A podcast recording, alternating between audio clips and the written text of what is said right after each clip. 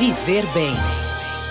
Com Guilherme Reis. Fala, ligados e ligadas na GFM, tudo bem com vocês? Assistir às Olimpíadas de Inverno e observar uma partida de curling pode ser um tanto quanto curioso.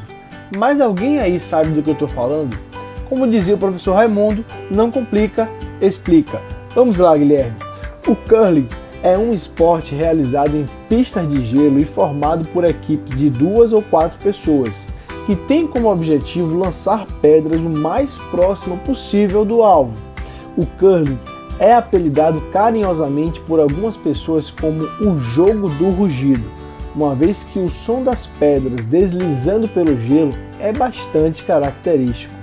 Esse nome também é uma referência à forma como as vassouras são esfregadas no chão e fazem o gelo derreter para guiar a pedra até o alvo final.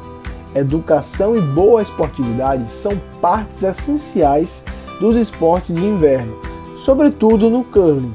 Dentre tantos atos de cordialidade, é de praxe que o time vencedor compre uma rodada de bebidas para os seus colegas derrotados. Não é tão mal perder no curling, né? É isso, ficamos por aqui. Um grande abraço e até a próxima. Oferecimento: Rede Alfa Fitness transformando vidas.